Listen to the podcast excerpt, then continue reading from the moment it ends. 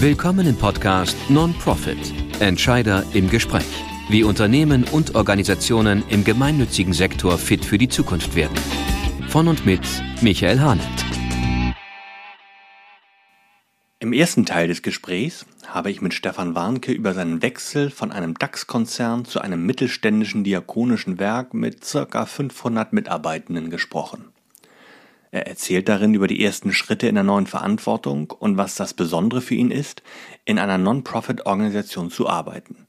Hört euch unbedingt noch einmal diese spannende Folge an. In dieser Fortsetzung des Gesprächs spreche ich mit Stefan Warnke über seine Führungsprinzipien. Musste er die in seiner neuen Aufgabe anpassen? Und wie haben die Mitarbeitenden auf ihn als Branchenfremden reagiert? Auf diese Fragen gibt Stefan Warnke in dieser Episode ganz konkrete Antworten. Viel Spaß bei dieser Fortsetzung. Nun bist du ja Quereinsteiger, äh, kommst ja eigentlich nicht aus der Pflege. Äh, wie wurdest du von deinen, von deinen direkten Mitarbeitern aufgenommen? Da gab es ja wahrscheinlich erstmal so ein bisschen Zurückhaltung. Was will der uns denn jetzt eigentlich hier erzählen, oder? Ja, also ich sag mal, es war sehr unterschiedlich. Also äh, ich hatte gleich zu Anfang, hatte ich, erinnere ich mich noch dran, hier ein sehr äh, intensives Gespräch mit den Wohnbereichsleitungen aus einer stationären Einrichtung. Und äh, denen war das eigentlich ziemlich egal, woher ich komme. Die wollten einfach nur, dass gewisse Dinge gelöst werden. Ja, also da war überhaupt nicht die Frage nach, äh, äh kommen Sie aus der Pflege oder nicht, sondern sie hatten, das sprach sie natürlich auch schnell rum, ja, wer ist denn der Neue, wo kommt der denn her? Oha, das ist ja ganz was anderes. Aber sie verbanden das auch gleichzeitig mit einer gewissen Hoffnung, dass vielleicht doch etwas mehr mal an Struktur kommt oder mehr an, an, an Professionalität in Abläufen oder solche Dinge. So, das habe ich sehr schnell gemerkt, dass da so ein bisschen auch so ein Erwartungsdruck da war. Äh, in Richtung Pflege war auf, lastete auf mich kein Erwartungsdruck, weil, wie schon gesagt, das waren alles sind oder sind alles Profis, also da muss ich mich nicht großartig einmischen. Äh, natürlich gab es dann auch schon diesen Running Gag immer, naja, Sie kommen ja nicht aus der Pflege. Ja, also, so. ist ja schön, aber Sie kommen ja nicht aus der Pflege.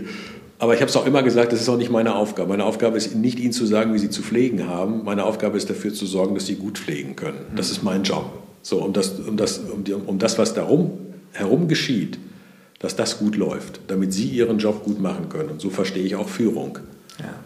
Ja. ja und das war schon immer sehr nette Begegnung. Ja, also Gut, und, und im Laufe der Zeit erwirbt man sich dann ja auch den Respekt der, der Mitarbeitenden, einfach dadurch, dass sie merken, er entscheidet ja wirklich, er löst wirklich unsere Probleme und löst die Versprechen ein, die er uns mal gegeben hat.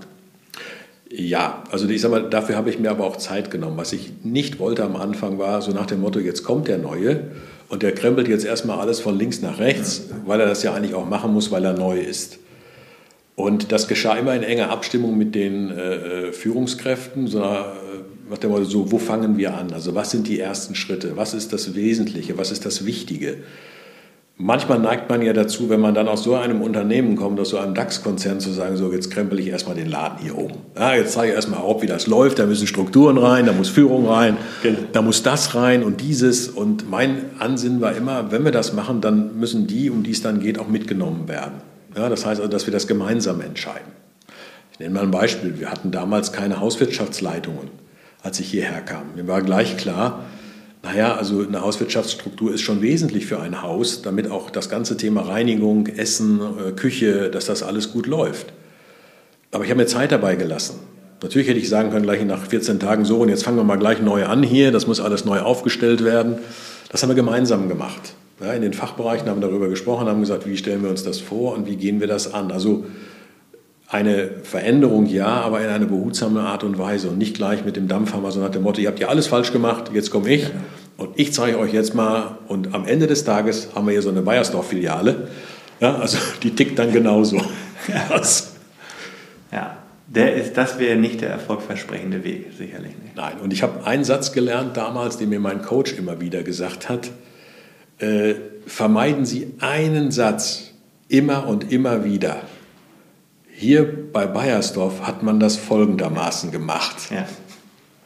Er hat gesagt, diesen Satz dürfen Sie niemals sagen. Was Sie sagen können ist, aus der Welt, aus der ich komme, wurde es so gemacht. Mhm. Aber man ertappt sich ja immer dabei, dann da, wo man herkommt, als Maßstab zu nehmen. Er sagt, also wenn du einen Satz nicht sagen sollst, dann diesen. Sehr, sehr Fand ich sehr, sehr gut. Ja, also das, sehr, den habe ich mir echt hinter die Ohren geschrieben. Ja. Natürlich rutscht einem das immer mal wieder raus und man kann nicht ablegen, was man 30 Jahre in großen Konzernen gelernt hat. Das schnipst man nicht einfach so ab und es bricht immer wieder auch mal durch, dass man dann sagt, ah, und das war doch alles anders und Mann, und äh, wenn ich noch daran erinnere, da hätte ich jetzt einfach einen angerufen, dann wird das laufen und äh, nein, das, es ist anders. Es ist, es ist so. Du warst ja lange Führungskraft, auch vorher bei Bayersdorf. Was waren so deine, deine Führungsprinzipien? Meine Führungsprinzipien, ja, da gibt es äh, doch einige. Ich sage mal so, die, die, das, die, die wesentlichen für mich sind immer, ich drücke es mal so aus, Menschenverantwortung zu übertragen. Das heißt, sie anzuerkennen als Experten in dem Bereich, in dem sie tätig sind – und ihnen die Verantwortung zu geben, dann auch in ihrem Bereich Entscheidungen treffen zu können. Das war eine der größten Veränderungen hier, die auch, ich sag mal, äh, für manche nicht einfach war, weil äh, sie es gewohnt waren, dass alles entschieden wird für sie. Und das war eigentlich der, größte Veränderungsprozess. Ja? Also, dass dann äh, jemand kam, der gesagt hat, nee, nee, das entscheiden Sie jetzt mal. Ich gebe mal einfach nur ein Beispiel. Alles, was über 500 Euro war, zeichnete der Diakonieleiter ab. Ja? Also, ich habe gesagt, ihr könnt bis 5000 Euro frei entscheiden. Also, das war für manche eine völlige Überforderung auf einmal. Wie, ich kann das frei entscheiden? Ja. Das ist, Sie planen Ihr Budget, das ist Ihre Entscheidung. So. Und das ist für mich eine der wesentlichen Führungsprinzipien, den Menschen die Verantwortung zu geben, in dem Bereich, wo sie Verantwortung tragen, das dann auch zu dürfen. Weil sonst ist es keine Verantwortung. Es ist eine Scheinverantwortung, wenn Sie immer wieder nachfragen müssen. Natürlich braucht man dafür Menschen, die auch bereit sind, diese Verantwortung zu übernehmen. So, und da, wo das eben nicht der Fall war oder wo jemand sich mit schwer getan hat, war das für mich auch in Ordnung. Ja, aber ich weiß, dass viele sich danach gesehnt haben, genau diese Verantwortung übernehmen zu können. Mhm. So, das ist der eine Punkt. Der nächste Punkt ist, was mir als Führungskraft immer sehr wichtig ist und auch wahr ist, man soll sich selbst nicht so wichtig nehmen. Ja, also das ist, also man ist auch nur einer im, im, mit einer etwas anderen Aufgabe, aber man ist nicht der. Der Zampano, der hier alles, äh, das Zepter schwingt, sondern... Also du hattest nicht den Anspruch, den höchsten Redeanteil in einer nein, Sitzung haben nein, zu müssen? Nein, absolut nicht. Äh, äh, auch wenn das manchmal auch erwartet wurde, da habe ich sicherlich die eine oder andere Erwartung auch mal enttäuscht. Aber ich finde immer, eine Führungskraft, äh, ist, es ist ja so in so, so, so, so, einer langen Zeit als, als Führungskraft, ich meine, ich war 28, als ich angefangen habe, ist es so, da bleiben einem so Sätze hängen. Ja, so, die man mal aufgesogen hat von Chefs oder die einem deutlich geworden sind. Mein alter erster Chef überhaupt, der mich damals nach Bayern geschickt hat, sagt, er hat immer gesagt, Warngeführen heißt dienen. Hm. Ja, das heißt also, wenn du diese Haltung einnimmst, dann läufst du nicht in die Irre. Ist mir hängen geblieben. Ja. Ja, dann gab es einen anderen, ja schon väterlichen Coach, den ich hatte, der sagte immer zu mir, du musst ein Königsmacher sein und kein Zwergenproduzent. Ja, das heißt, sieh zu, dass du schaffst, dass Menschen unter dir sich entwickeln können, dass du sie weiterentwickelst. Und er sagte dann auch, und wenn du das gemacht hast, dann ist dein Ziel, dich selber überflüssig zu machen. Dann läuft's. Ja, und das muss dein Ziel sein, dass das wirklich läuft. Und dann, wenn es nur dann, in dem Augenblick, wo es wieder Weichenstellungen geben muss, wo es Fragen gibt, da musst du einschreiten. Aber ansonsten sieh zu, dass du die Menschen da wirklich hinentwickelst, dass sie eigenständig ihre Bereiche verantworten und die, die Entscheidung auch treffen können. Ja. Und Transparenz war für mich immer so ein dritter Punkt, um den vielleicht noch zu nennen, ja. ist eine transparente Kommunikation zu haben. Ja. Nicht zu taktieren oder äh, mit Verklausulierungen zu arbeiten, sondern einfach zu sagen, so ist es und so sieht es aus das denke ich ist auch ganz wichtig, eine klare Kommunikation zu haben, dass die Leute sich auf dich verlassen können und auch wissen, das, was er sagt, das stimmt auch und das wird auch im Zweifel so umgesetzt. Ja. Musstest du dich denn, denn, was Führung angeht, in der Elim-Diakonie anpassen? Also musstest du vielleicht etwas rücksichtsvoller umgehen, weil man denkt ja, oder ja, man denkt ja, wenn man in einem sozialdiakonischen Betrieb arbeitet, dann, dann darf man nicht so hart gegenüber den Leuten sein, da muss man äh, etwas vorsichtiger sein. Musstest du dich da umstellen oder hast du, hast du dein, deine Prinzipien eigentlich gar nicht verändert? Also, wenn ich mir das so jetzt im Vergleich anschaue, muss ich sagen, also groß verändert habe ich mich nicht. Also ich denke mal, ich habe mich als Mensch auch nicht verändert. Also natürlich verändert man sich als Mensch schon im Laufe der Zeit, aber ich sage mal so, die Grundprinzipien, die ich hatte, die habe ich heute noch. Und die hatte ich auch damals, als ich äh, noch bei Bayersdorf oder im anderen Unternehmen war, weil es auch meine überzeugten Prinzipien sind, die, ich in meinem, äh, die meiner Lebenseinstellung entsprechen. So, und die auch sicherlich auch zu meinen Charaktereigenschaften gehören ich sage mal so, was sich verändert hat, ist die Erwartung an mich. Das heißt also, natürlich wird in einem DAX-Konzern von einer Führungskraft etwas anderes erwartet äh, als in einer Diakonie. Ja, und da waren schon die Erwartungen, äh, greifen wir härter durch, also das kann so nicht mehr weitergehen, ja, also, aber ich habe ich hab immer versucht, einen Weg zu finden, um das abzufedern. Ja, das heißt also, äh, um auch den Mitarbeitern weiterhin den, den Rahmen zu geben und zu sagen, so, ihr könnt trotzdem so weitermachen. Natürlich gibt es auch Situationen, auch hier in der Diakonie, wo man durchgreifen muss. Das geht nicht anders. Na, und das ist auch so ein Unterschied eben zu dem, was ich früher machte. Ich schreibe teilweise die Abmahnung dann noch selbst. Ja, also das, das, das völlig ungewohnt ist. Früher gab es da Stabsabteilungen, für die das gemacht haben. So, und das ist, äh, äh, natürlich muss man auch, weil es, es, es, es braucht, ich sag mal, Unternehmen braucht einen Rahmen.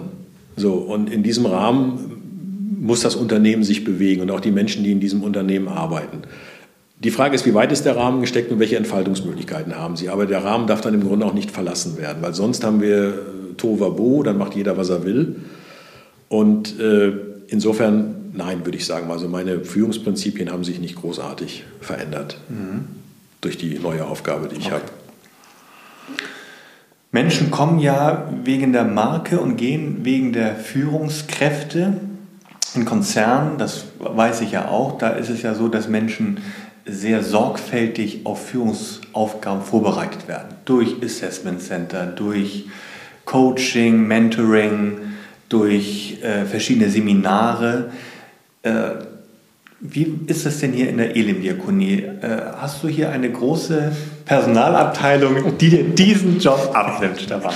Nein, also die habe ich nicht. Also das ist äh, eben so. Dass das, das können wir, glaube ich, mal ganz öffentlich sagen. Also unsere Personalabteilung besteht aus einer Mitarbeiterin und einer Werkstudentin. Ja, genau. Also das ist, äh, äh, das ist also in der Form überhaupt nicht möglich hier. Und das ist auch etwas, wo ich sage, wo Jetzt gesamt gesprochen, äh, bezogen auf das Thema Pflege, man wirklich auch zukünftig einen größeren Schwerpunkt drauf legen muss.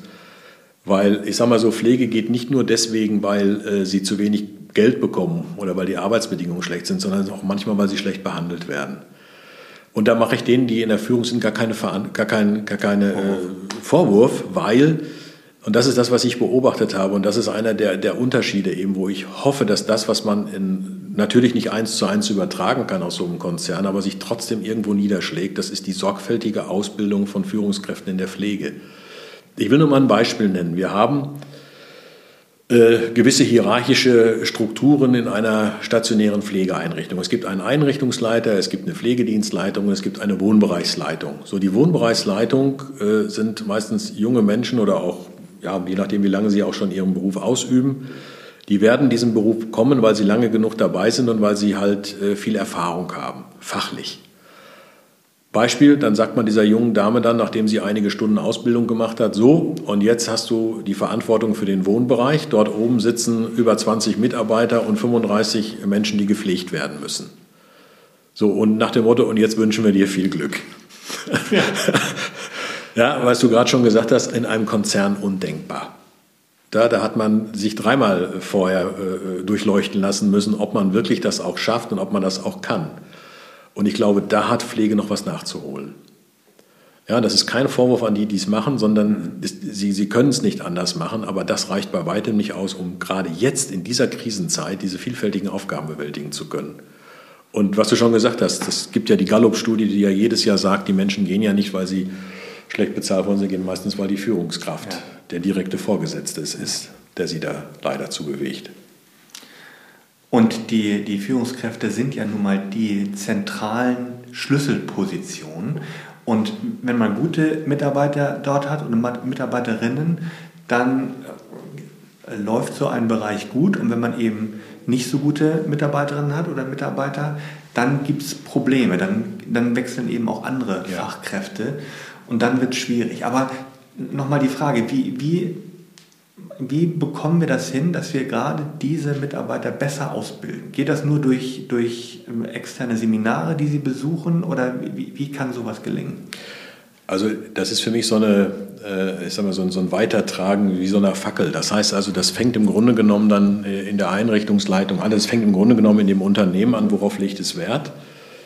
Äh, das würde bedingen, dass man sicherlich auch eine gewisse Ausbildungsschritte anders mal gestalten müsste, sich neu überlegen mhm. müsste, was ist wirklich wichtig, wenn ich gerade Führungskräfte ausbilde für, für, die, für die Pflegebereiche. Und das würde bedingen, dass man natürlich auch dann äh, eine externe Begleitung hat. Das heißt, dass jemand da ist, der das, das haben wir auch versucht, war nun, das ist auf Dauer auch nicht zu machen, weil, äh, äh, ich sag mal, die Margen natürlich in der Pflege auch nicht so groß sind, dass man sich so viel leisten kann. Ja, das heißt also, man ist doch dann eher auf sich selbst gestellt. Und, aber das ist nochmal so ein Feld, wo ich sage, da könnte man nochmal tiefer reingucken, ja. was man da vielleicht auch mit Ideen, die wir jetzt noch gar nicht haben, anders machen könnte. Ja. Aber das ist für mich noch so ein wesentlicher Bereich. Ja. Gut, zum Schluss noch eine letzte Frage. Welchen Tipp würdest du an Menschen geben, die auch vor der Frage stehen wie du, ob sie in einem sozialdiakonischen Werk arbeiten sollen oder überhaupt in einem Non-Profit-Unternehmen? Denn nochmal, ich glaube, der Wunsch danach, eine sinnvolle Tätigkeit auszuüben, der wird immer größer. Nur steht man dann eben vor der Frage, ja, soll ich das jetzt nun wirklich wagen oder soll ich das nicht wagen? Hast du da, hast du da Tipp für Menschen? Ja, das ist immer so mit den Tipps schwierig. Also ich beziehe mich mal auf Gespräche, die ich hatte bei mir im Büro mit meinen ehemaligen Kollegen von der Firma Bayersdorf. das ist schon interessant, weil viele mich auch besucht haben hier und so nach dem Motto, was macht er denn jetzt und was ist denn das da? Und äh, hatte noch gar nicht so lange her auch noch mal eine Kollegin hier, die dann zu mir sagte, das könnte ich nicht. Das könnte ich nicht, ja. Und das war für mich so ein entscheidender Satz, äh, äh, will ich mich darauf einlassen?